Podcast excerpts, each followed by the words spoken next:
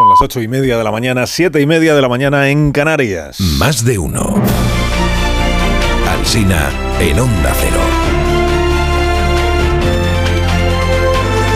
Dirección de sonido, Fran Montes.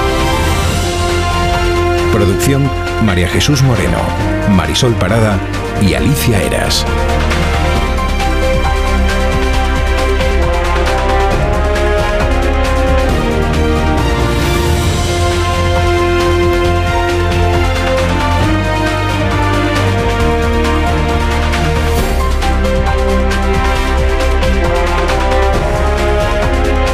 Estrenando el primer lunes del verano, que además es el último lunes del mes de junio y que ya sabéis que la noticia hoy van a ser las elevadísimas temperaturas máximas en Andalucía, en Extremadura, también en la Comunidad de Madrid. Esperamos temperaturas muy elevadas.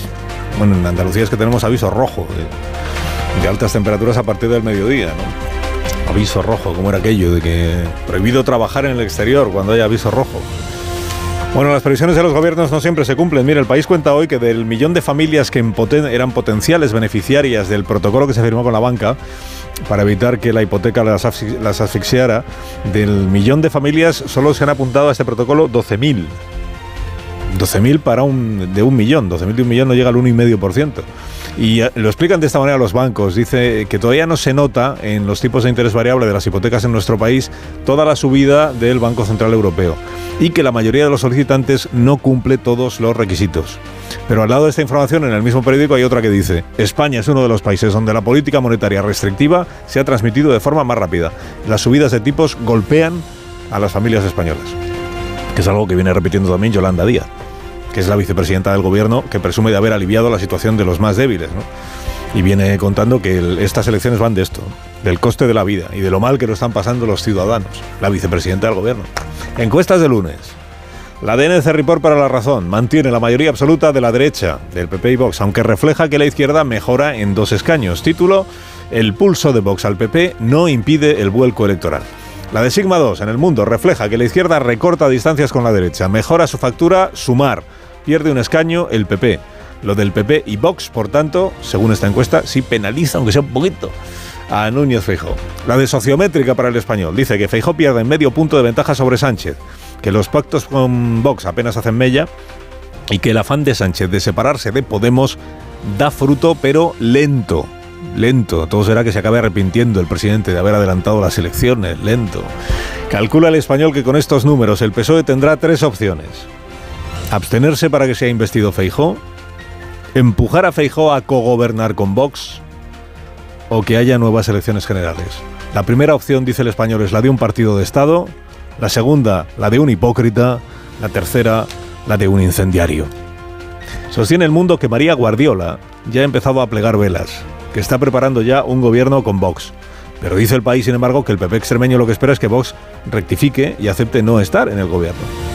Y que a Guardiola en el PP la conocen como la Guardi. La Guardi.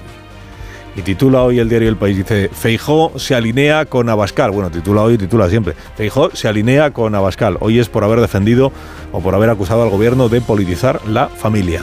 En ABC opina Garrocho que en cierta derecha se extiende una vocación de simetría defectuosa, que consiste en justificar lo que uno hace mirando las vergüenzas del contrario.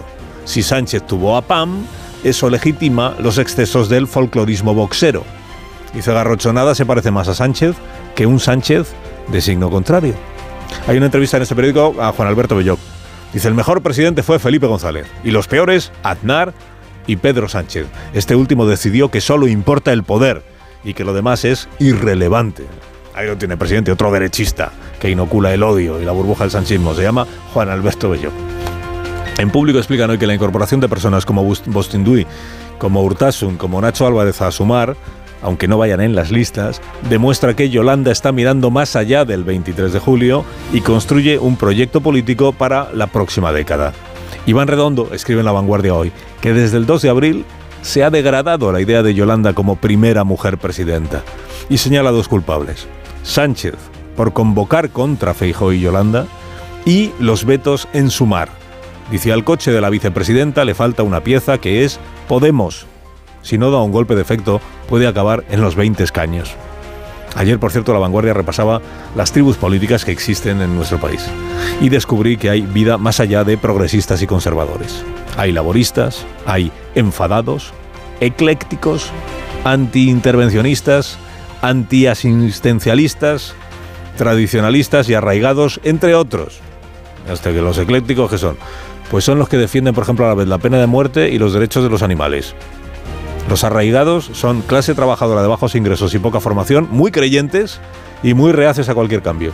Y los enfadados son hombres del campo, hombres del rural, poco religiosos, antifeministas y conservadores, que dice el periódico que históricamente votaban al PSOE y que ahora se han pasado al, al PP. Bueno, vueltas con Putin, que es el gran asunto de los periódicos en realidad esta mañana. Putin, reflexiones en la prensa. Torreblanca en el mundo. Dice, Putin se ha sentado a negociar con otro matón que le intimidaba. Ha marcado el máximo histórico de su debilidad. Pilar Bonet en el país. El mejor olfato de Europa lo ha demostrado el presidente de Bielorrusia, que recupera su papel de intermediario y aplica su formidable instinto de supervivencia. Alfredo Semprún en La Razón dice la revuelta mercenaria es una mala noticia para Ucrania. Las acciones de los Wagner estaban vaciando de munición los polvorines en batallas de marketing. En La Vanguardia entrevistan a Sergei Zirnov, que es ex oficial de la KGB. Dice, no me ha sorprendido el motín, pero sí la reacción de Putin. Se hizo el fuerte por la mañana y luego rectificó. En realidad, dice Putin, es miedoso y débil. Hace ver que es fuerte, pero no lo es. El diario.es, volviendo a las cosas de aquí de España, da por hecho hoy que si Feijó tiene mayoría suficiente para cambiar la ley del Poder Judicial, lo va a hacer. Título, blindará el poder conservador de la justicia haciendo que la mayoría de los vocales del CGPJ los elijan directamente los jueces. Que es un poco lo que dice la Constitución. ¿eh? El Mundo publica hoy la tribuna que firman 68 diplomáticos sobre Agustín Santos Maraver, el fichaje de Yolanda Díaz para su lista de Madrid. Más que sobre Santos, es contra Santos leo alguna línea, dice, siempre ha habido diplomáticos que abandonaron su profesión para la política o por la política y siempre ha habido políticos que mutaron a la embajada. Lo que nunca había habido es personas que fueran ambas cosas a la vez. Le reprochan que ejerciera la representación de España y al mismo tiempo escribiera artículos firmados como Gustavo Buster cuestionando España. Pone de manifiesto, dice este comunicado, pone de manifiesto la doblez y la incoherencia. Agustín Santos para cobrar y Gustavo Buster para medrar. Ya os dije que era bastante contrario al, personaje. El país entrevista a Pedro Sánchez. ¿Cómo es la selva? Le preguntan. Preciosa pero hostil, dice él. Se lo puede tragar a uno en cualquier descuido. Este Pedro Sánchez es un general colombiano que dirigió la búsqueda de los niños perdidos, no confundir con el que se está buscando a sí mismo. El nuestro, el de aquí, Sánchez, volvió ayer a Casa Labra para charlar con Jordi Évole. Elogió muchísimo sus croquetas, las de Labra, ¿no? las de Jordi. Íñigo Domínguez sostiene hoy en el país que la entrevista le salió bien al presidente dijo que trumpismo es inflar la burbuja antisanchista a base de mentiras, de maldad y de odio. En rigor, lo trumpista es acusar a los medios de mentir y de inocular odio en la sociedad, odio a un presidente. Porque esto es justo lo que hizo Donald Trump en 2018. The press has become so dishonest. That is a constant hit. The panel is almost always exclusive anti-Trump. Fake news. Los tertulianos son casi todos, todos en exclusiva en algunos medios. Los tertulianos son contra el presidente Trump. Pues aquí es un poco lo mismo, pero diciéndolo Sánchez. Cuando lo hizo Trump, esto, cuando lo dijo Trump 2018, todos los medios en España lo denunciaron. Decían, ataca a la prensa por criticarle. Pues eso. Ataca a la prensa por criticar. Luis Miguel Martínez prevé en el Independiente que cuando a Sánchez se le acaben las entrevistas saldrá con la furgoneta del tapicero a pregonar más su pena que su trabajo. Y en La Razón repasan hoy la trayectoria del hormiguero, que esta semana despide temporada, con una distancia cada vez más amplia sobre sus rivales. Mañana va Sánchez, pasado va Feijó, entretenimiento asegurado. Évole le preguntó anoche a Pedro Sánchez si cuando se duele de que el programa nocturno de entretenimiento de una cadena de televisión no tenga voces progresistas, se está refiriendo al programa de Pablo Motos. Hay mucha gente progresista en nuestro país que cuando se acerca a un programa matinal o cuando se acerca a un programa de entretenimiento por la noche de una de las principales cadenas de nuestro país, lo que ve no son eh, miradas progresistas ni voces progresistas que defiendan no la acción del gobierno de España, pero sí al menos pues una aproximación progresista, una solución progresista a los problemas que sufre nuestro país. Por llamar a las cosas por su nombre, cuando usted habla de esos programas de entretenimiento, ¿está hablando del hormiguero? No, yo no voy como presidente del gobierno a señalar ningún programa. Pero usted es, tirar la piedra y esconder la no, mano. No, no, no. A ver, yo creo que, insisto, si uno echa un vistazo, de manera objetiva. De la manera que usted ha hecho la descripción, cuando ha dicho, y ya por último, los programas de entretenimiento de la noche. hay el gran programa de entretenimiento de la noche en España. Yo no voy a señalar, Jordi, a ningún programa. Lo que, lo que veo es que el martes. A ver si lo decía por el programa de Wyoming entonces. No hay ni una sola voz progresista en el programa de entretenimiento de una cadena de televisión. Bueno, algún día entenderá el presidente que criticarle a él no significa tener una visión conservadora de la vida. Que ser de izquierdas presidente es otra cosa.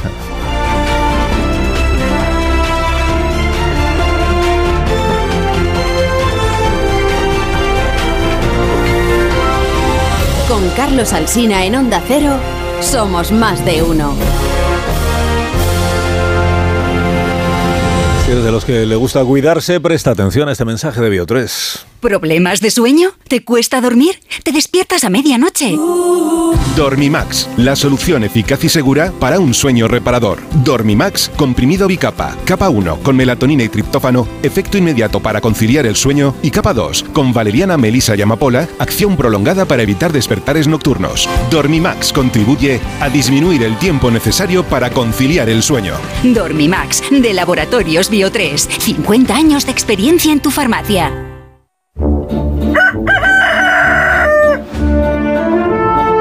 Aquí está La Torre, como cada mañana a esta misma hora. Buenos días, Rafa.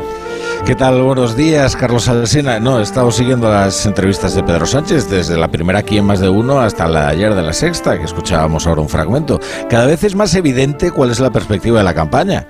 Consciente de que la víctima es el héroe de nuestro tiempo, Sánchez ha decidido convertirse en una víctima. Una víctima o bien de las circunstancias o bien de la derecha mediática, política y económica, la derecha del entretenimiento. Una víctima de todo, excepto de sí mismo, que es lo más probable siempre que uno sea en esta vida. Sánchez habla en las entrevistas no de lo que hace, sino de lo que le hacen. No sé si eso le funcionará a quien lleva ya unos añitos gobernando. No busca adhesiones, sino conmiseración. Y hombre, no sé si será fácil que el español de a pie se apiade de quien sufre la incomprensión del poder. Más que nada porque eso pinta al español de a pie como un títere. Oye, que quizás sí se apiade, pero no lo suficiente como para votarle. No es verdad que Sánchez sea una víctima.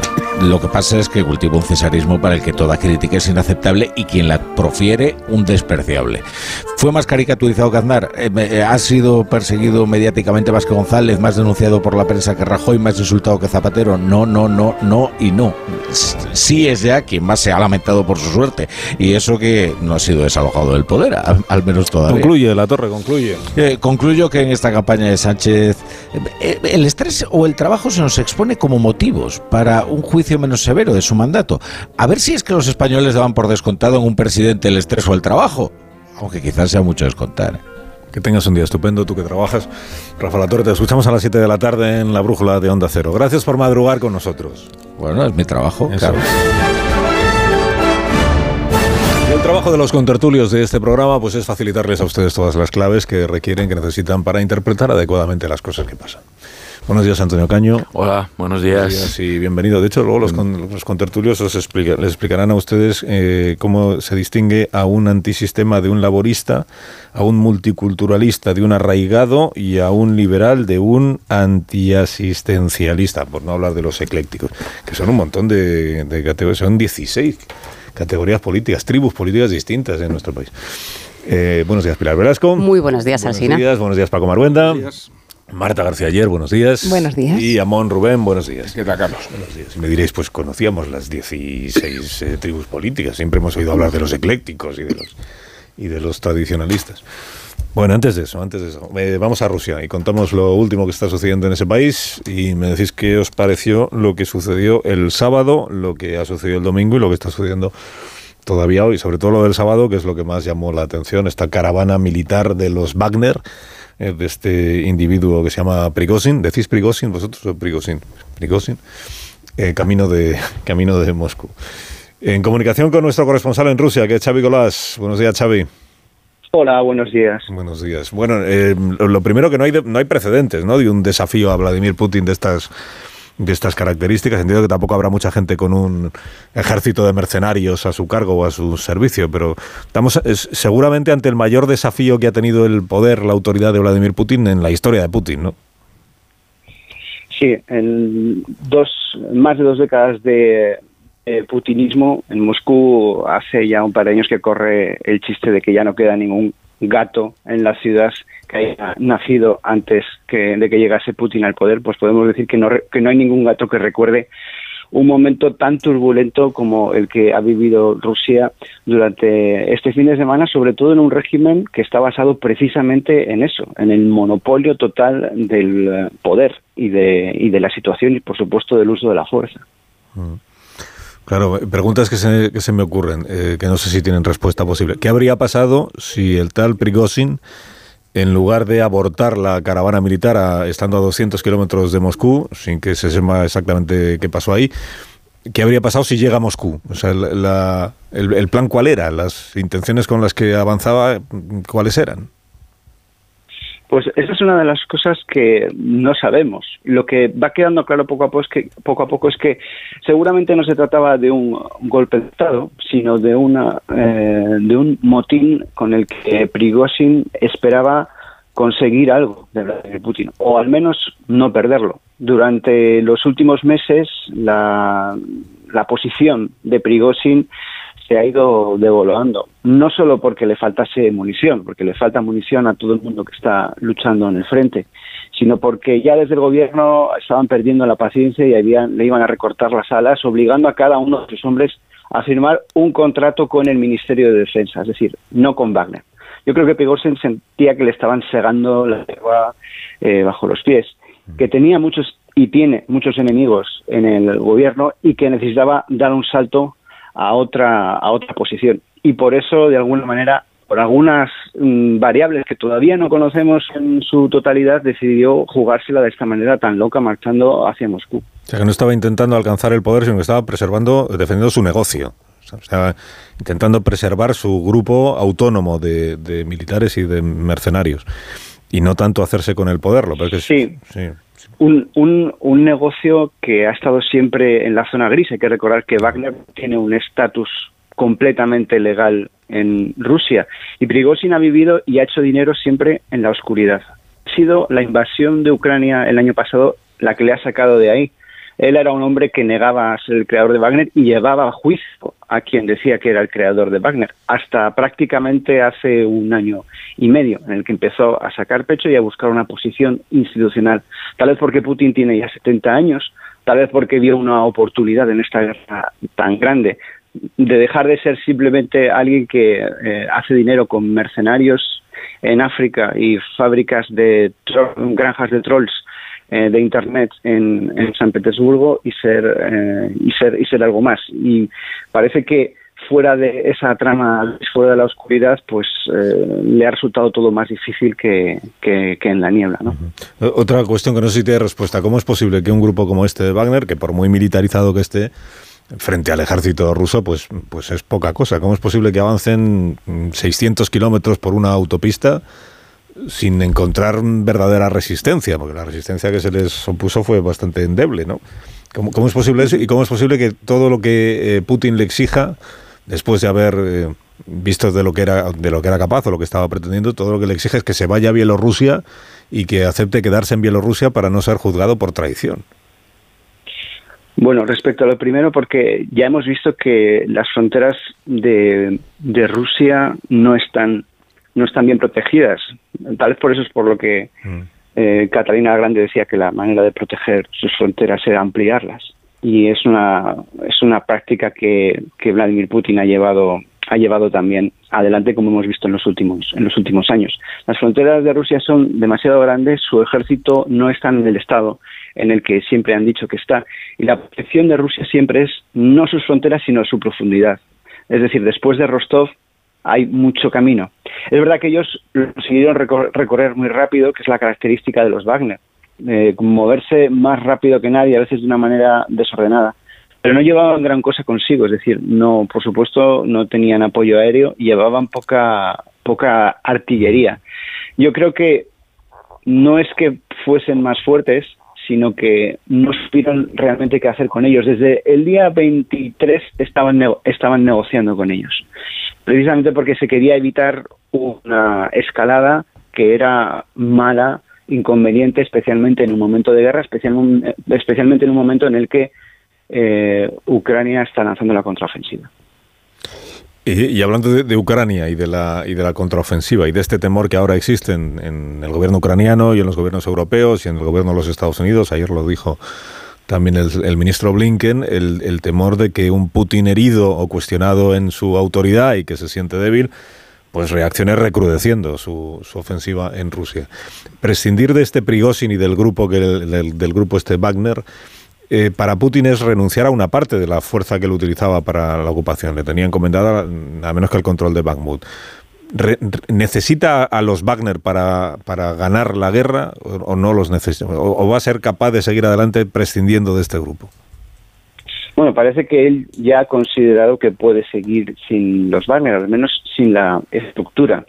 Prigozhin ya ha hecho el trabajo de campo, la recolección de mercenarios eh, y la recolección de presos para, para el ejército. Los que no se han sumado a la rebelión van a poder seguir luchando precisamente a través de estos contratos, de este nuevo formato ya más directo entre el mercenario y, el Estado, aunque significa que el Estado se pringa más en este, en este asunto. Pero desde luego eh, mm, va a ser, se va a, a reblandecer la, contundencia del frente ruso en algunos enclaves. Por eso Ucrania lo está aprovechando, por ejemplo, en, en Bakhmut.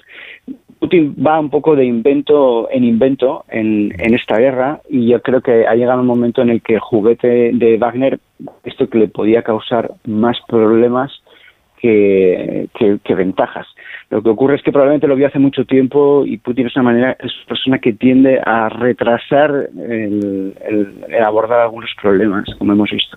Mm, y una última cuestión. Eh, Putin ha regresado ya a Moscú porque eh, a esta hora de la mañana la, en las grandes ciudades de Rusia la normalidad es, es, el, lo habitual. Quiero decir que no hay ningún... Una vez que ya pasó lo del sábado, a pesar de que se había recomendado a los ciudadanos de Moscú, por ejemplo, que, evitaran en lo posible.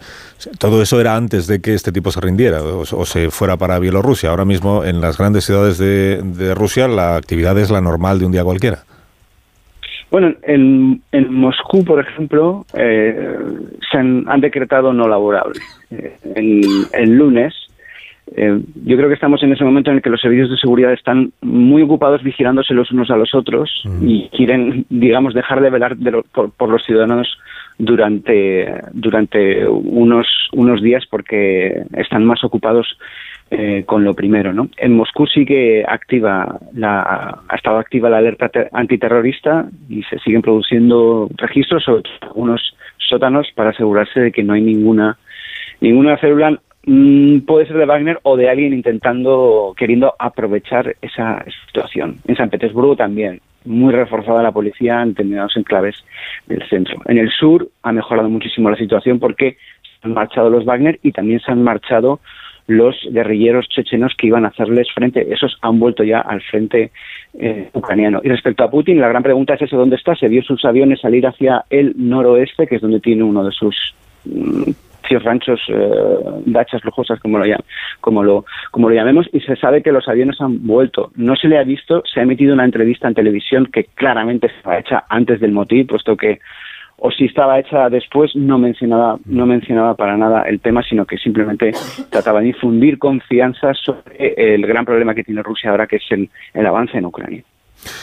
Eh, Xavi Colás, corresponsal de Onda Cero en Rusia, gracias por la información y por el análisis. Eh, Xavi, cuídate, un abrazo. Un abrazo. Gracias.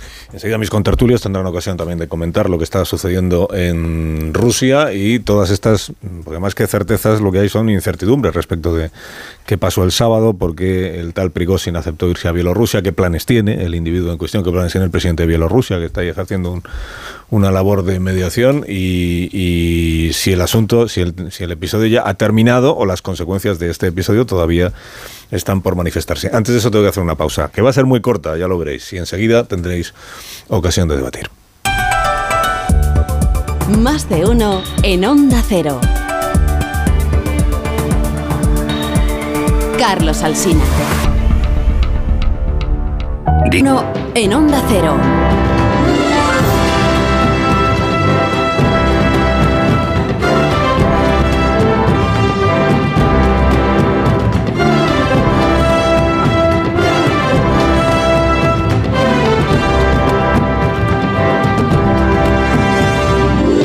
Minuto, una hora menos en las Islas Canarias, con Caño, Maruenda, Velasco, García y Amón. Empezamos a analizar los temas fundamentales del día. ¿Queréis decir algo sobre Rusia o queréis ir directamente a las encuestas, a la intención de voto, a sumar al PP, a Vox, a Sánchez con Ébola y estas cosas que tenemos sobre algo sobre Rusia? Sí, yo creo que es importante decir algo sobre Rusia que no deja de ser el gran acontecimiento eh, en Europa en los últimos meses y la principal amenaza a la estabilidad mundial todavía.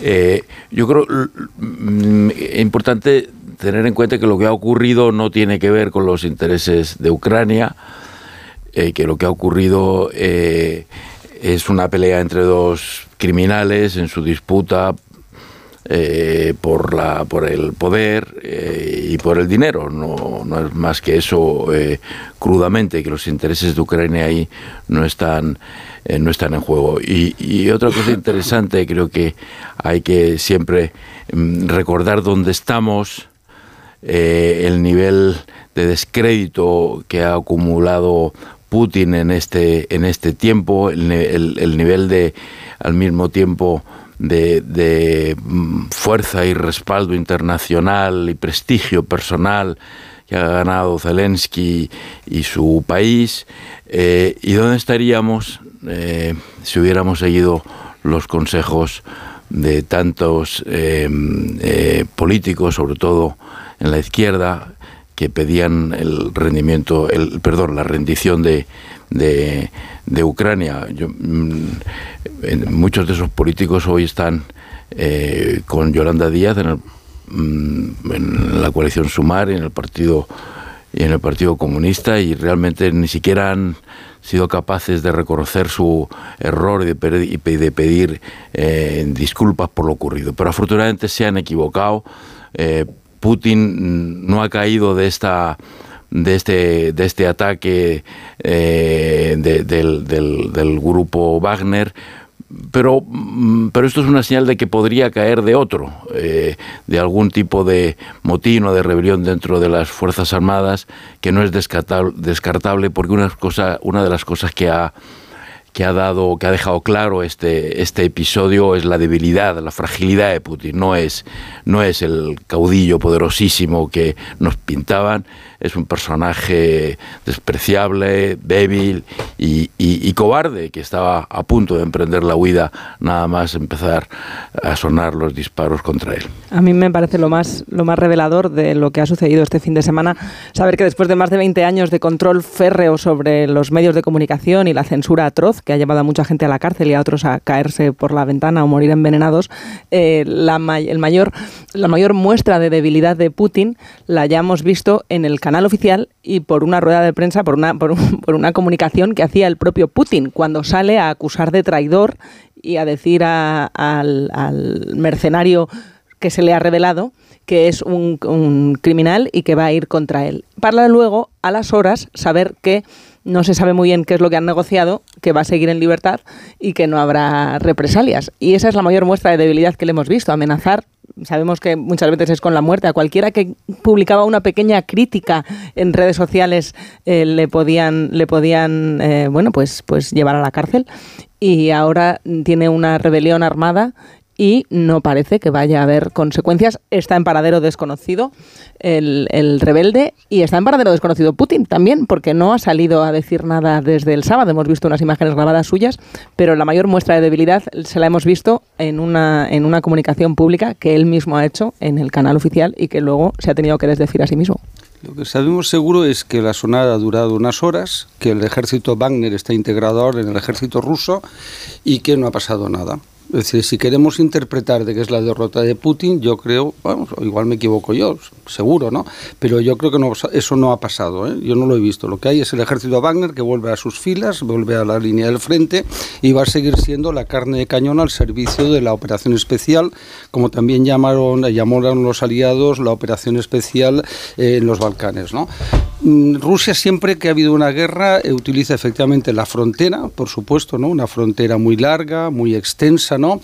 Una frontera donde el ejército no está teniendo un baluarte ahí defendiendo, sino que coge tranquilamente y espera cuando llega el momento para, para defenderse. Hemos visto también como Bielorrusia se ha puesto del lado de...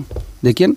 De Putin, China al lado de quién de Putin, Turquía otra vez al lado de Putin. China ha dicho que son asuntos internos, no se ha posicionado. Eso, si no, tú, no se ha posicionado. interpretar, es que yo creo que aquí estamos analizando las cosas de la mentalidad occidental, oye, que está muy bien, ¿eh? yo prefiero que... ¿Dónde, ¿Dónde estamos, no? Sí, hombre, pero estamos para analizar, ¿no? para... No. estamos para analizar. Sí, estamos para analizar, pero desde la mirada occidental, claro, es una evidencia desde la mirada occidental. Sí, sí, vamos pero a hacer el análisis desde los rurales, decía, claro. Bueno, pues continuando con la mirada occidental, Blinken lo, ha sintetizado muy bien con el... Hace un año estaba, estaba Putin intentando asediar Kiev y hoy está evitando un asedio a, Moscú. ¿no? Hay, una, hay una parte positiva y es que efectivamente coincido con Marta en que esto es un punto de inflexión eh, a los 23 años de, de gobierno de Putin. Parecía invencible y no lo es. Parecía que controlaba una estructura de poder muy personalizada que le ha dado poder económico a sus clanes y y, el asalto, breve pero muy potente, muestra una debilidad manifiesta de Putin, confirmada en esa rueda de prensa a través del canal oficial. Pero la gran pregunta sobre si que nos preguntamos, lógicamente, con una guerra en suelo europeo en Ucrania que nos afecta a todos los europeos, es si Putin podría perder el poder, que es lo que realmente nos afecta. Y, el minuto resultado es que es un Putin sin alternativa, un mercenario sin escrúpulos y el escenario sigue siendo muy incierto, precisamente porque parece que Putin no ha decidido ir a por él, eh, sino bueno, pues eh, huye, eh, aquí no ha pasado nada, o por lo menos por ahora, y, eso sí deja un escenario incierto con una Bielorrusia que ha vuelto a ejercer de, bueno, de mediador, pero que Bielorrusia es exactamente igual que, Rusia. Eh, la oposición está en la cárcel, hay presos políticos y, claro, es, títere, ¿no? un estado títere, que, que no nos sirve, claro, que no nos sirve de, que no nos sirve de mediador para los intereses de Occidente y sobre todo para parar la, guerra en Ucrania. Pero efectivamente vamos a vamos a ver en los próximos meses seguro las consecuencias de lo que ha pasado este fin de semana. Yo me pregunto cuál es la credibilidad de un presidente eh, al que se le, sublan sus propios mercenarios si por qué eran tan importantes para ganar la guerra de Ucrania, qué se hace ahora que no se dispone de ellos, cómo es posible que los mercenarios tengan tan pocas dificultades para plantarse en las puertas de Moscú y no consigan doblegar un pueblo como Bakhmut, donde llevan perdiendo distancia y peso durante todo el conflicto. Si eso no es una crisis de seguridad nacional para un gobierno como el de Rusia, ¿a qué acuerdos han llegado? Eh, y, Putin para que él se haya podido exiliar sin, sin obstáculos. Que sabe Prigozhin de Putin. Sí, sí, eh, y, precisamente por eso considera que esto es un alarde de fuerza de Putin cuando lo primero que hizo fue huir y cuando lo segundo es en efecto saber dónde uno se ubica eh, creo que redunda en la falta de proyecto y de credibilidad que tiene su, guerra fallida en, Ucrania, a la que se añade el problema de, una crisis de seguridad nacional. Solo faltaba que Putin estuviera fuerte después de este fin de semana. Es que los Wagner son 60.000 soldados, ex, o sea, mercenarios, exconvictos, armados, que ahora mismo no está muy claro a quién responden. Eso es un problema que van a tener que resolver en las próximas horas. El ¿eh? problema de seguridad nacional. Ucrania siempre tiene el valor y es bueno hablar de Ucrania como aperitivo de hablar después de política española porque siempre tiene y tendrá Antonio, siempre tiene y tendrá el valor de, representación de las fuerzas de las ideas y de las convicciones en un entorno, y no solamente en España, un entorno político universal, donde dominado por el cinismo y la hipocresía, por el todo vale, que más da las convicciones, que más da, eh, pues eh, es muy importante desde mi punto de vista citar el ejemplo que, que Ucrania está, está dando al mundo. Ha dicho el ministro de Exteriores de la Unión Europea, el señor Borrell, al que todos eh, conocéis, en una declaración de esta mañana, que lo que está sucediendo en Rusia es la quiebra o la, grieta, ¿no? Sería la traducción, las grietas en su poder militar. Esta palabra grieta o en inglés del que maneja Antonio, el, crack o algo así. Es el, término que eligió también el ministro de Exteriores de los Estados Unidos, el señor Blinken, en una declaración que hizo ayer por la mañana en la, en la ABC, cuando él no se atrevía a concluir qué consecuencias va a tener todo esto para la estabilidad de Vladimir Putin, decía que tiene la impresión de que esto no se ha terminado, o sea que vamos a ver en qué queda pero sí hacía algo que a mí me parece inteligente, que es eh, mirar la situación con la perspectiva del último año y pico. Es decir, cómo estaba Putin y cómo estaba el gobierno ruso en febrero del año pasado, cuando empezó la invasión de Ucrania, cuando lo hablamos con Borrell el otro día en este programa, cuando todo el mundo, o casi todo el mundo, daba, o dábamos por hecho que iba a ser coser y cantar. O sea que en, 48 horas Ucrania estaba desmembrada, sometida. Eh, Zelensky, si seguía vivo para entonces, estaría buscando algún lugar en el exilio, en alguna cárcel y que el ejército ruso pues era imparable en Ucrania. Eso es lo que parecía que iba a suceder. Ha pasado un año y dos meses y decía ayer Blinken de lo que parecía que iba a ser en febrero del año pasado a lo que estamos viendo ahora, con una situación empantanada en el frente militar con la con las eh, la quiebra o las fisuras decía él en el gobierno de, Rusia. Sean más o menos graves pero no existían hace un año y pico y ahora sí existen. A lo que se suma lo de este fin de semana, es decir, que alguien se haya atrevido a iniciar una caravana militar hacia Moscú con idea de plantarle cara a Vladimir Putin, todo eso, dice él, sí da idea de que hoy Putin no está mejor de lo que estaba cuando empezó la invasión en Ucrania. Si eso tiene como consecuencia que vaya a perder la guerra en Ucrania o que vaya a perder el poder, pues es muy prematuro afirmarlo. Pero que bien no le ha salido la operación, también parece que a estas alturas es una, es una evidencia. Bueno, entonces decía Antonio, vamos a hablar de política española, ¿eh? de política española que... la verdad es que de Ucrania se está hablando poco en la campaña electoral de momento. Bueno, se está hablando sobre todo del, sanchismo, pero antes os voy a contar las encuestas de esta mañana para pediros ya una eh, interpretación o opinión al respecto. Hoy, si yo no me equivoco, hay tres encuestas y luego hay un estudio que está haciendo el diario público que con las encuestas que se vienen publicando lo que hace es sacar, eh, tiene un grupo de trabajo que se dedica pues un poco a ver por dónde van las tendencias y a elaborar conclusiones.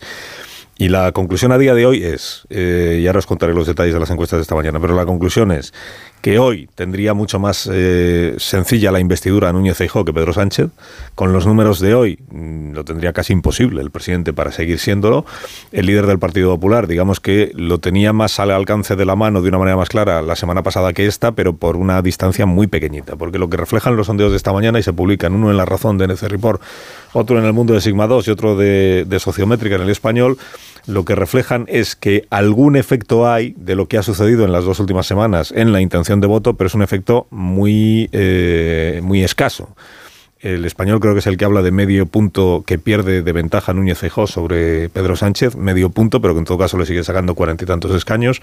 En el diario El Mundo dicen que hoy estaría la suma de PP y Vox en 175 diputados. Recordáis que la, la mayoría absoluta son 176 Hombre, ahí siempre podría contar el señor Núñez pues, con Coalición Canaria o con eh, la Unión del Pueblo Navarro o con el partido de Miguel Ángel Revilla. Ah, no, que no se presentan las en las generales, creo recordar. Bueno, 175 y en ese sentido habría perdido un escaño en comparación con la encuesta anterior y la de NC Report que dice la mayoría absoluta sigue estando al alcance de la derecha, tan al alcance que le da 145 al PP y 39 al partido de Santiago Abascal.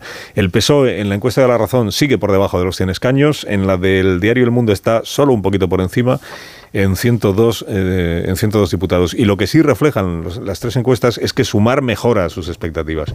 Pero Sumar mejora sus expectativas viniendo de encuestas en las que las expectativas estaban por debajo de lo que obtuvo Podemos hace cuatro años.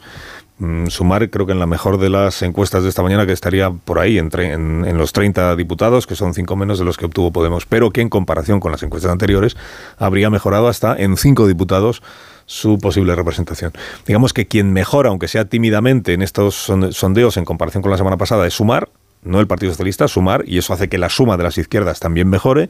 Y quien empeoraría su resultado, aunque sea mínimamente, sería el PP, no Vox, pero la suma de ambos eh, partidos, pues también se resentiría ligeramente. Y ahora os pregunto si atribuís atribuís. Esto que vamos a ver si es una tendencia que se mantiene ya en los próximos días o es solo flor de un día. El hecho de que el PP mengue ligerísimamente, un diputado, ligerísimamente. Su intención de voto, si esto es consecuencia de lo de Vox, del debate sobre si se pacta o no se pacta, si se comparte gobierno o no se comparte, esto que comentábamos la semana pasada, de los distintos criterios que se están aplicando a la relación entre el PP y Vox en distintas comunidades autónomas. Lo de la Comunidad Valenciana por un lado, lo de Baleares por otro, lo de Aragón o lo de Extremadura, donde a día de hoy, y salvo que cambien las cosas, mañana que hay una reunión del PP extremeño, a día de hoy, la señora Guardiola mantiene que no va a compartir un gobierno o a presidir un gobierno en el que esté el partido eh, Vox. ¿Se resiente el PP de lo que está pasando con Vox o no da para tanto lo que dicen las encuestas de esta mañana? ¿Quién eh, empieza? bueno, no, sé. Eh, eh, puedo empezar yo si, si, os parece, no que tenga hmm. nada así muy. eh, interesante que decir, pero intentar. Entonces otro. Seguro que sí. No, quiero decir, no lo sé, no sé qué, qué es lo que reflejan las encuestas. Eh, porque las encuestas, pues fin, se mueven eh, y nosotros vamos después de las encuestas tratando de, interpretar, pero es difícil de, anticipar que cómo van a estar de aquí a, a, un mes. No sé si esto es una señal de cómo va a evolucionar eh, el voto. Eh, no lo creo, yo creo que está bastante asentado desde hace ya no semanas, sino meses, una mayoría en torno a, digamos, la derecha y creo que eso se va, se va a mantener. Pero eh, lo más importante, desde mi punto de vista, es que en todo caso estamos abocados a dos coaliciones que desde mi punto de vista son ambas eh, dañinas para los intereses generales de, España. Es verdad que es una situación de la que es muy difícil salir. Entre las pocas cosas que el presidente Sánchez está diciendo en esta eh, serie de entrevistas que está concediendo es que él va a pactar con cualquiera. Él ha dicho que lo importante no es con quién se pacta, sino qué se pacta, que es una forma de dar a entender que él no tiene límites a la hora de pactar, que no va a poner ningún límite en la entrevista de ayer, incluso a preguntas insistentes, eh, él aceptó que probablemente no va a ganar las elecciones, porque lo dijo, lo acabó diciendo, pero con muy poca convicción y eh, cualquiera entendía que él asume que puede no ganar las elecciones, pero que eso desde luego no le va a impedir intentar gobernar.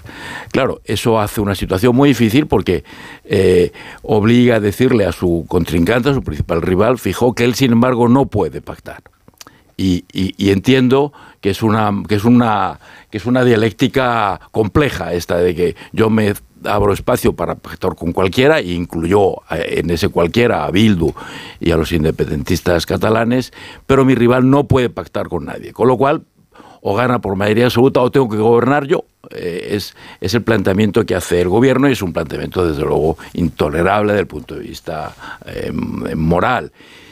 Dicho lo cual, a mí no me gusta la, alternativa de, sustituir esta coalición que ha inoculado odio y división a los españoles por otra coalición del PP con Vox que creo que seguiría inoculando odio y, y división entre los españoles por la otra vía. Una coalición eh, cuyo uno de los miembros, que es vos, quiere darle la vuelta a la tortilla, quiere que manden justo lo contrario, quiere que hagamos exactamente las políticas diferentes. Y yo creo que España no necesita eso. España necesita poner fin a este gobierno, pero construir sobre lo que este gobierno haya hecho, sobre lo poco bueno que haya hecho este gobierno, no destruir todo y volver a empezar de cero. España no puede permitirse volver a empezar de cero, la coalición que se vislumbra no es positiva para España y hay que buscar otra solución.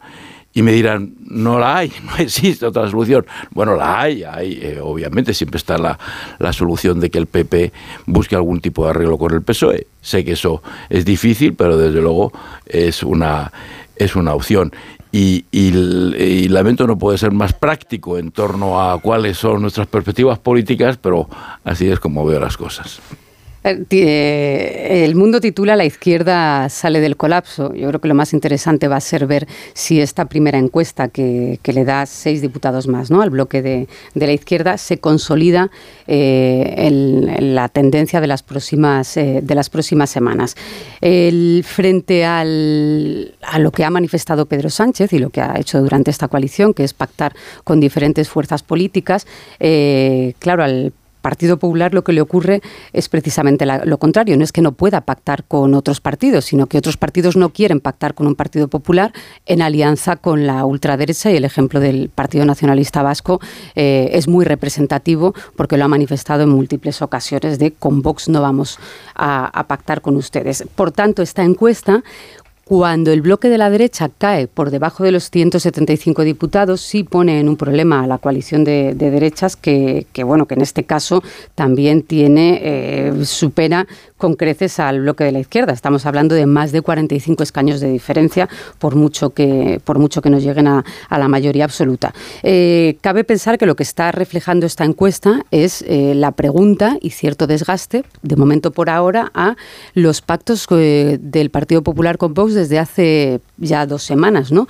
Ese Valencia frente a Extremadura y un poco un callejón sin salida en el caso de, Extremadura, porque aunque Guardiola eh, decidiera ahora, eh, bueno, decidiera no, lo, ha dicho en su carta a los militantes del PP, llevar esa consulta después del 23J, no tomar una, una decisión sobre si pactar o no con Vox en el, en el gobierno, lo, esto se traslada a la dirección nacional del Partido Popular y puede trasladar a los votantes la idea de que es un partido popular que efectivamente retrasa en el caso de Extremadura su pacto con Vox y que lo que tiene a día de hoy es un pacto con Valencia en el que, le en el, que el pacto beneficia sustancialmente a Vox. Por eso digo que lo más interesante es ver qué pasa en la próxima secuencia y si estos pactos a favor de Vox están perjudicando al Partido Popular. Paco. Bueno, aquí lo que se trata es de ver quién moviliza más a su electorado. El electorado de centro derecha ya está movilizado, le importa un pepino el tema de Extremadura, lo que quiere es efectivamente echar a Sánchez, como en su momento quiso echar a Pablo Iglesias. Yo creo que lo de Extremadura lo ha gestionado mal, porque desde el primer momento tenía que haber dicho, oye, mira, pues eh, el resultado del centro derecha ha ganado en Extremadura, no ha ganado eh, Fernández Vara, ni ha ganado la izquierda, ha ganado el centro derecha, y se va a formar gobierno. Como Sánchez ha formado gobiernos con apoyo de quien le ha convenido en cada momento sin ningún problema, ¿no? Al final en Europa está habiendo un giro a la derecha, lo acabamos de ver en Grecia, sin ningún problema, está produciéndose unos cambios, como pasará dentro en su momento, dentro de unos años, pues que se producirá en el mismo sentido, pues que la derecha en Grecia pues eh, perderá. Es decir, es el ciclo eh, político. Las encuestas eh, efectivamente están reflejando cada una de ellas. La mejor encuesta es un tópico decirlo, pero es verdad, es el día electoral, pero mm, en el centro derecha yo no veo ningún desgaste. Sánchez está desesperado, por eso ha convocado elecciones y está moviendo toda su estrategia, está yendo, vamos, va a ir a cualquier medio de comunicación eh, que quiera. Es decir, se ha dedicado durante cuatro años a despreciar los medios de comunicación que no le complacían y ahora pues eh, está dispuesto porque se ha dado cuenta del error. ¿no? Es el único er-, error que reconoce y luego a mí me sorprende que después de eso eh, pues no entienda que hay antisanchismo. Es decir, cuando alguien, todo su único error, lo ha hecho todo maravillosamente bien en economía, todo maravillosamente bien en política internacional. Es decir, los españoles, bueno, es un salto colectivo espectacular, ¿no? Y el único error es que no, ha, que no ha atendido, es decir, que ha despreciado, porque eso se llama despreciar, ¿no? a los medios de comunicación que no le reían las gracias, lo que no era Telepesoe y lo que no era la prensa gubernamental. Y todo esto viene, es bueno recordarlo, porque cuando se habla de la polarización de la sociedad española, habría que recordar el pacto de Altinei, ¿no? Es decir, cuando unos partidos firman en un documento que van a hacer un cordón sanitario contra un partido democrático, ¿no? Y desde entonces hasta ahora eh, tenemos esto, es decir, esa radicalización, es decir, de buenos y malos. Y bueno, hemos vivido, eh, tenemos un gobierno que no nos representa, un gobierno que nos miente, eh, la guerra. Es decir, todo ha sido una izquierda movilizada para atacar a aquellos que no le gustaban. Aquí dejadme, que cuente que hay una carta que acaba de difundirse la carta que dirige la señora Guardiola, presidenta del PP de Extremadura, a sus militantes y simpatizantes. Y les dice, querido amigo, el PP de Extremadura ha conseguido unos resultados extraordinarios, una transformación que serviría para dejar atrás la etapa de Fernández Vara, el éxito ha sido posible gracias a vuestro trabajo, os habéis entregado esta labor, etcétera. Dice, en un mes eh, volvemos a tener una cita importantísima en la que nos jugamos el futuro del país, se refiere a las, elecciones generales, y nuestra región es determinante para alcanzar el objetivo de llevar a Feijóo a la Moncloa. Por eso, y para evitar interpretaciones malintencionadas o distracciones que nos aparten del camino, he decidido aplazar la Junta Directiva Autonómica y el Comité Ejecutivo Regional, que estaban convocados para mañana martes, hasta una nueva fecha que será comunicada oportunamente, o sea que todavía no existe. O sea, es un aplazamiento sin die, al menos de momento, de la reunión de la dirección del PP de Extremadura. Estos días, dice la señora Guardiola, se está usando la situación postelectoral en esta comunidad autónoma y al PP de Extremadura para tratar de influir en la campaña nacional. Y esta presión se está trasladando injustamente al PP en su conjunto. No queremos que se utilicen las reuniones de nuestros afiliados para hacer daño a la organización ni para desviar la atención de lo importante. Considero que lo responsable y procedente es eh, anteponer el interés de nuestro país y evitar la crispación. Extremadura habló en las urnas y el PP autonómico va a seguir trabajando en un diálogo que nos permita tener pronto una alternativa de gobierno. Estamos ante una oportunidad histórica. Nadie nos va a apartar de nuestra meta. Para llegar al destino, un paso siempre debe seguir a otro. Hay que darlos en el orden adecuado para que la travesía sea culminada con éxito, porque cada paso es decisivo y el PP tiene un doble objetivo al que no vamos a renunciar y es tener el mejor gobierno para Extremadura y para España. Y concluye, dice, quiero hacer valer el respeto a nuestros votantes. Hemos conformado un programa de gobierno con 800 y pico medidas Eh, nos han dado 28 diputados los extremeños, 39% del voto, no les vamos a fallar. Estoy convencida de que pronto iniciaremos la marcha como gobierno para cambiar nuestra tierra. Soy muy consciente de que es imprescindible el respeto, el diálogo y el acuerdo programático con Vox en Extremadura, porque compartimos una prioridad que es pasar página a las políticas socialistas, y eso es lo que nos debe ocupar. Y ya concluye, dice el PP es un partido con vocación de servicio público, no vamos a renunciar a ello. Creo que en la política los compromisos tienen que permanecer firmes para cambiar lo que no funciona y servir a los que más nos necesitan en estos momentos. El valor de la palabra dada nunca caduca y yo tengo un compromiso con los extremeños y con el cambio. Fíjate, Carlos, yo Saludo, creo que es María un Guardiola. ejercicio de equilibrismo eh, y de funambulismo muy generoso te al límite. No, porque dice una cosa y la contraria. Claro, ¿cuál espera, es? que me voy hacia un lado, espera, no, que me voy hacia el otro. Ya no habla de principios, Sí, habla de objetivos. Y No, yo creo que aquí hay un masaje, un masaje em, político gigantesco y hay un ejercicio de rectificación bastante franco respecto a lo que iba a hacer ella y, y que viene a demostrar la eficacia de la presión tremenda a la que ha sido sometida por conservar sus propios principios y por conservar los principios que tenía que haber tenido el partido. Eh, eh, por, eso creo que tiene pinta de decantarse, no en fechas inmediatas, porque iba a parecer una rectificación demasiado explícita, pero sí en dosis homeopáticas nos vamos a ir encontrando, creo que un acuerdo antes de unas elecciones. Y, y creo que esta es una de las demostraciones por las que el PP a veces está haciendo todo lo posible por perder las elecciones.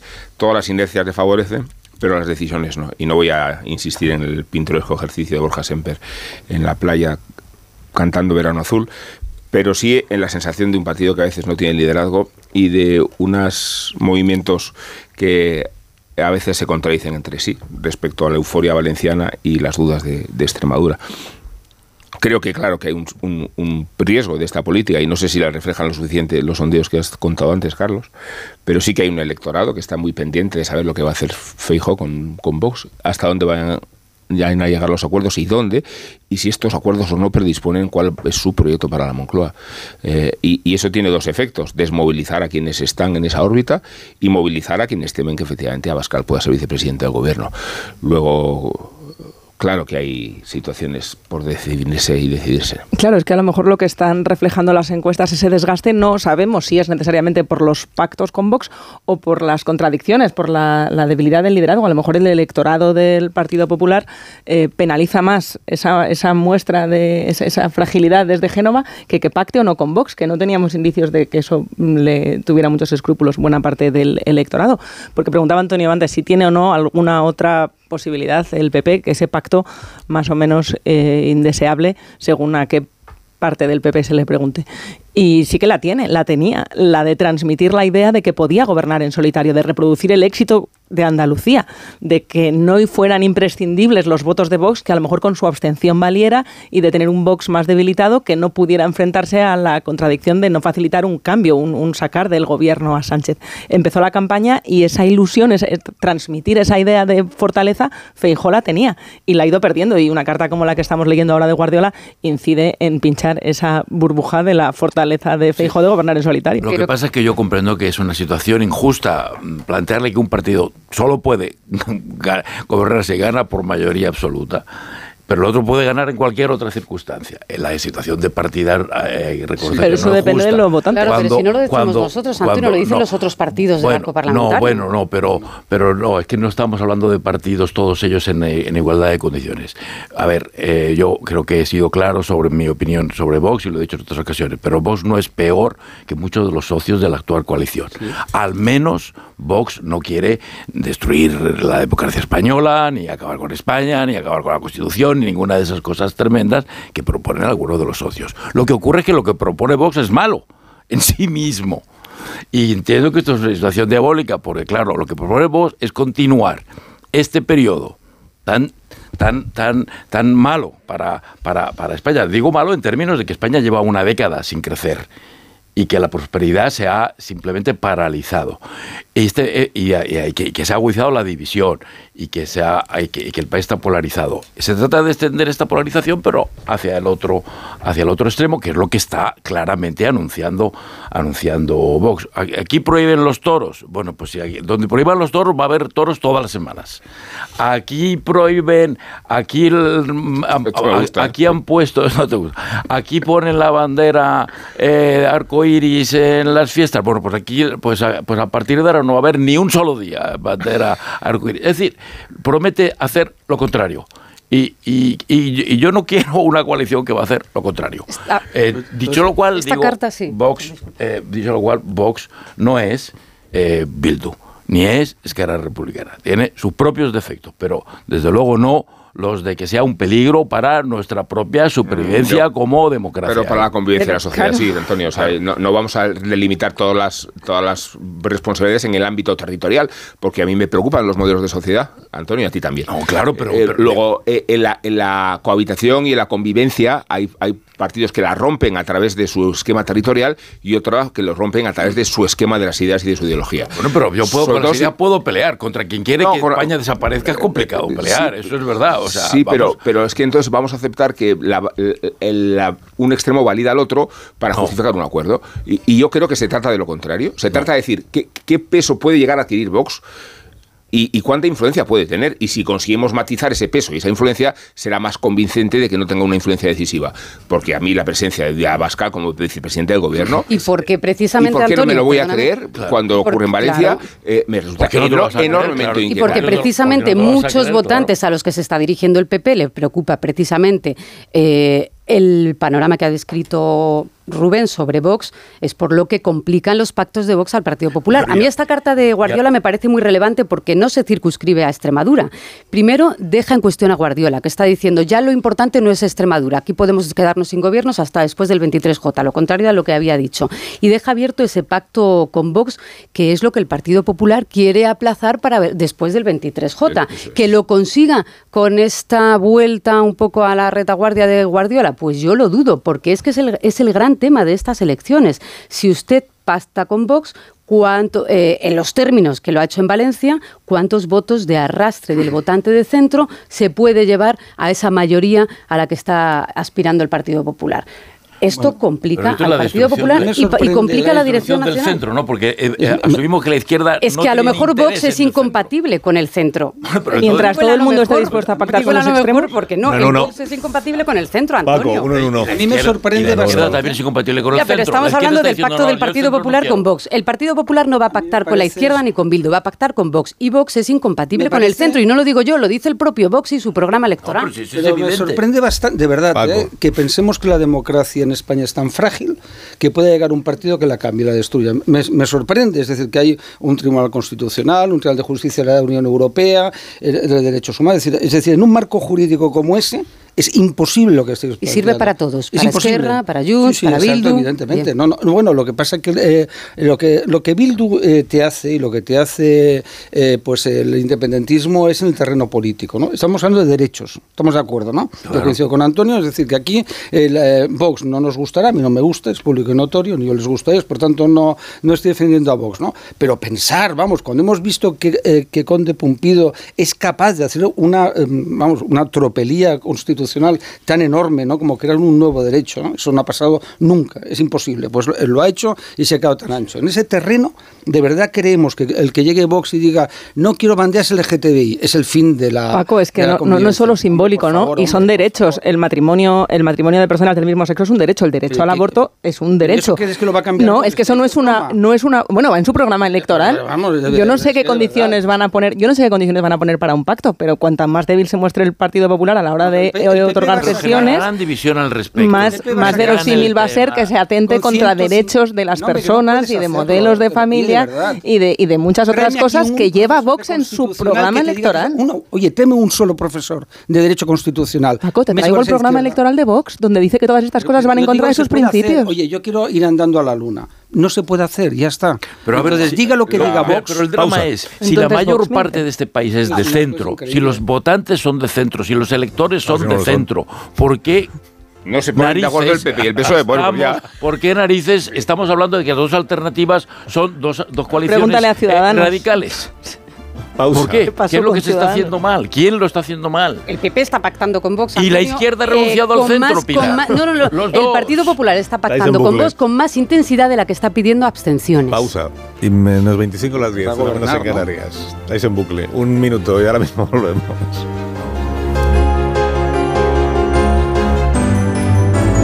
Más de uno.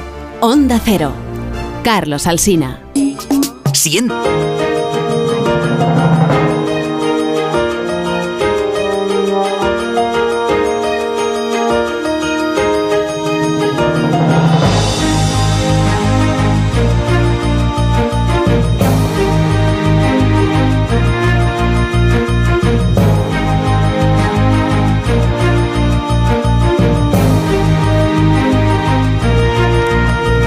Hablando de cambios de opinión, que es como ahora se le llama a decir una cosa y hacer la contraria.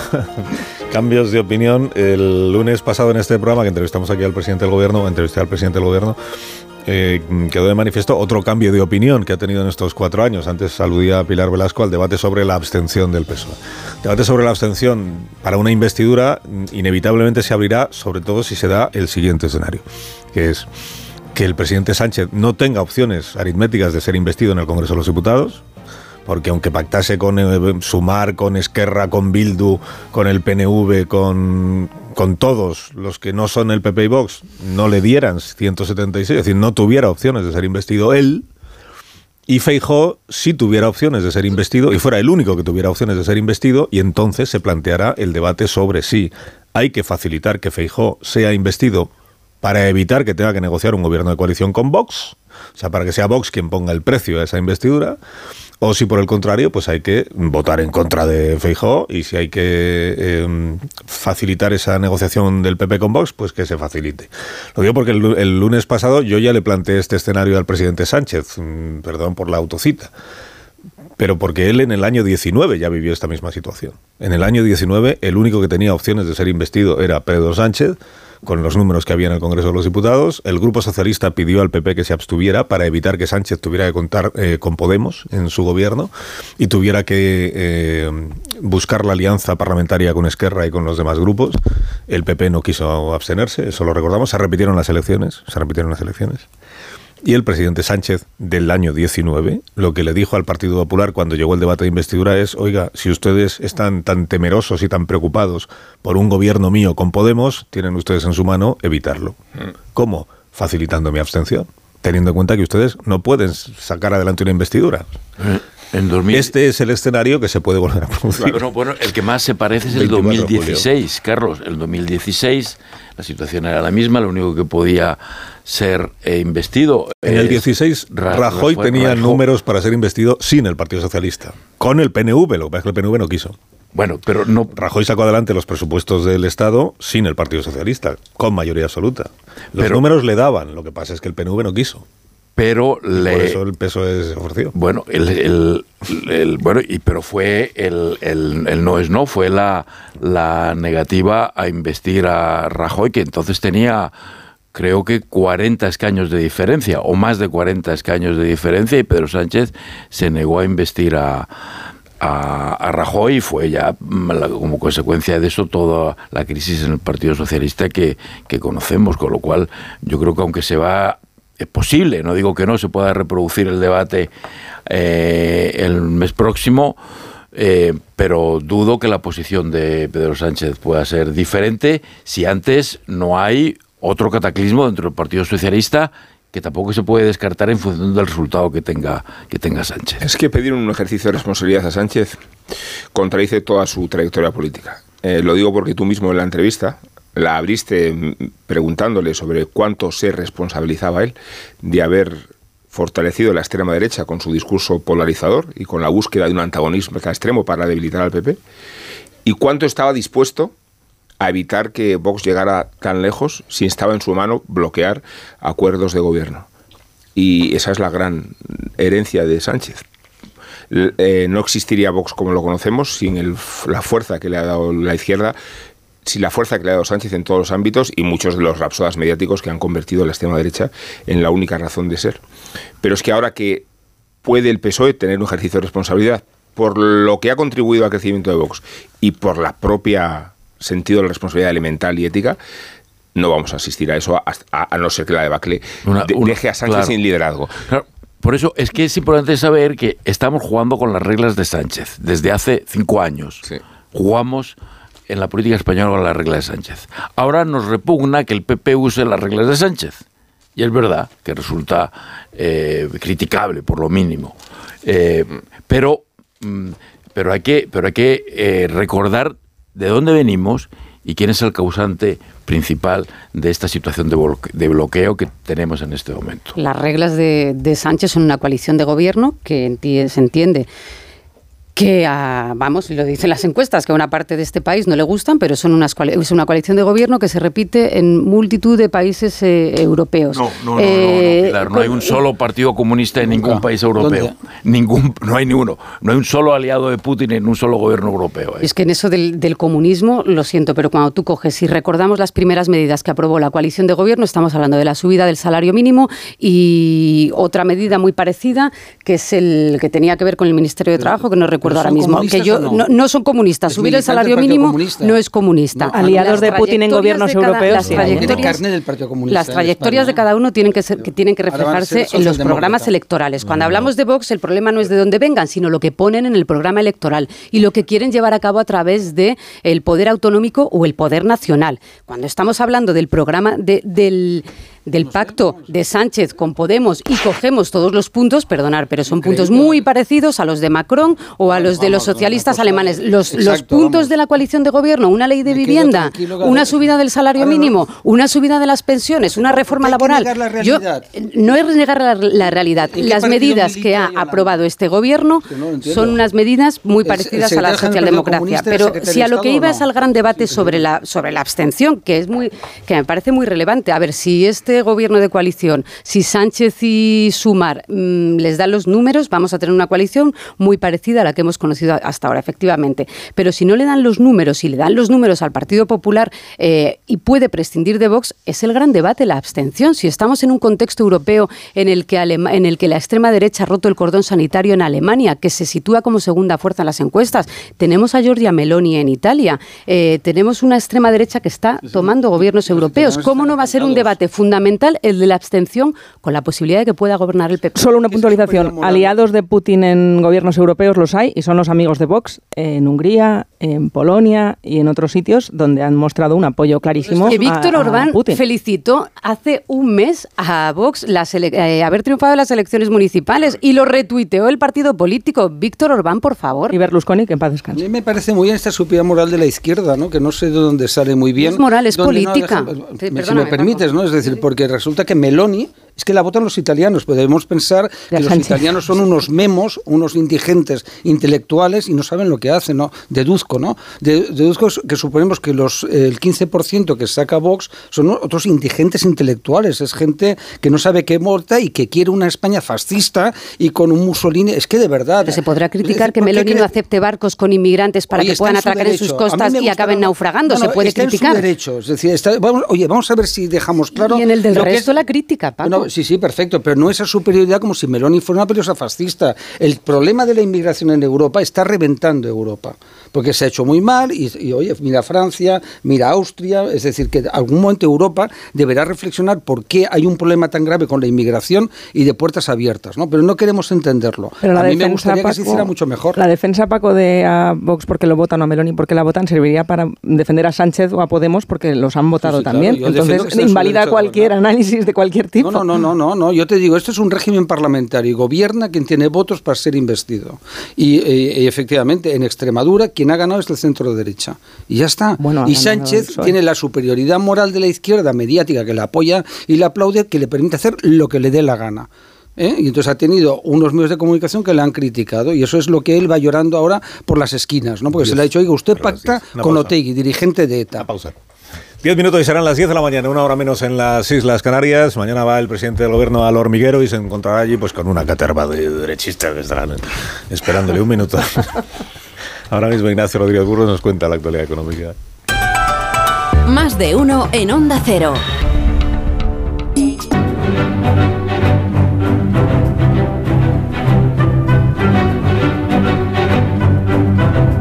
Con Ignacio Rodríguez Burgos, la actualidad económica de este día. Buenos días, Ignacio. Hola, muy buenos días. Pues mira, las bolsas europeas marchan en rojo, en rojo Kremlin. Todas las grandes bolsas europeas están en pérdidas. Lo ocurrido este fin de semana en Rusia, pues no tranquiliza a nadie, tampoco a los mercados. La bolsa de Moscú también retrocede. El precio del petróleo repunta en Europa a los 74 dólares el barril, cuando la OPEP calcula que se venderán al día 110 millones de barriles eso sí, en 2045, una perspectiva muy lejana de lo que dice la Agencia Internacional de la Energía que habla de estancamiento. En España la bolsa desciende ahora mismo un 0,20% a los 9.250 puntos. Los bancos son los valores que más caen en estos instantes, pendientes los inversores de la cumbre de bancos centrales en Sintra, en Portugal, y el mensaje que sale de allí, de que van a seguir actuando para controlar la inflación. Fluida, Acciona, Acciona Energía y Enagas son los valores que más suben cuando los precios industriales retroceden un 7% en mayo debido al hundimiento de los costes energéticos, pues alrededor del 29% en comparación con lo que había hace un año ¿eh? en pleno fragor del inicio de la guerra de Ucrania. Y precisamente la vicepresidenta Calviño anuncia en la radio pública que mañana el gobierno aprobará la prórroga de las medidas anti-inflación.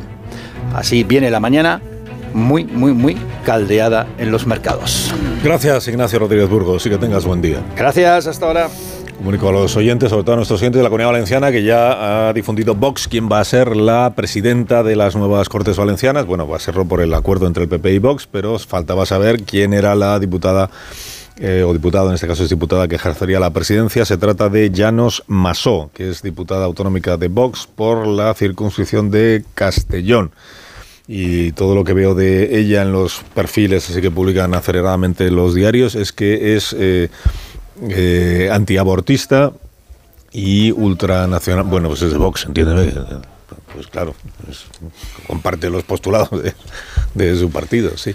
Bueno, ¿quieres indultar a alguien esta mañana? Bueno, el folclore y el pintoresquismo de las investiduras municipales predisponen una parada obligatoria en Guernica, cuyo destino político lleva 16 años bajo el bastón de mando de José María Gorroño. Tiene mérito porque se ha presentado ya con cinco siglas diferentes y porque el precio que ha puesto a dejar el cargo consiste en abdicar en su propio hermano, Iñaki. De Gorroño a Gorroño, Guernica sigue en manos del mismo clan. Así reaccionan los hermanos al desenlace adverso de los comicios municipales. Los había ganado Bildu en número de votos, pero el empate de concejales 6 contra 6 explica el arbitraje decisivo del PNV. Y como quiera que Guernica corría el riesgo de convertirse en un territorio caciquil de José Mari Gorroño, pues el PNV ha condicionado su apoyo al que el alcalde dimita después de un mes. Vete tú a saber si Gorroño cumple con la promesa una vez investido, pero no está en peligro el honor de la familia, porque se da la circunstancia de que el número 3 de la lista de Gorroño es también Gorroño. No hay manera de desahuciarlos, ni siquiera aludiendo al transformismo de Gorroño, que tanto se presentó por Eusko Alcartasuna como lo hizo con Bildu y que ha convertido el árbol de Guernica en la metáfora de su propia eternidad. Si acabara habiendo nuevas elecciones autonómicas, el candidato del Partido Socialista va a ser usted. ¿o? I don't know. I don't know. I don't know. Esto es una, esto es una de vara otra vez. I don't know. Es una, una psicofonía. Nos Callahan para estas personas que se van marchando, Marisol. Porque tienen que aprovechar que Callahan además está de, re de rebaja. Se encuentra en callahan.es tu calzado de verano favorito, ahora rebajado. Callahan es el zapato que se adapta a tus pies y también a tu verano. Tengas el estilo que tengas, Callahan dispone siempre del modelo perfecto para ti. A la venta en las mejores zapaterías y en callahan.es. Tecnología, diseño y confort a buen precio. Son las 10. Adiós Paco Maruenda, adiós, Pilar Velasco, adiós Antonio Caño, adiós Marta, Adiós. Rubén. Adiós. Hasta mañana, que llegan las noticias. I don't know.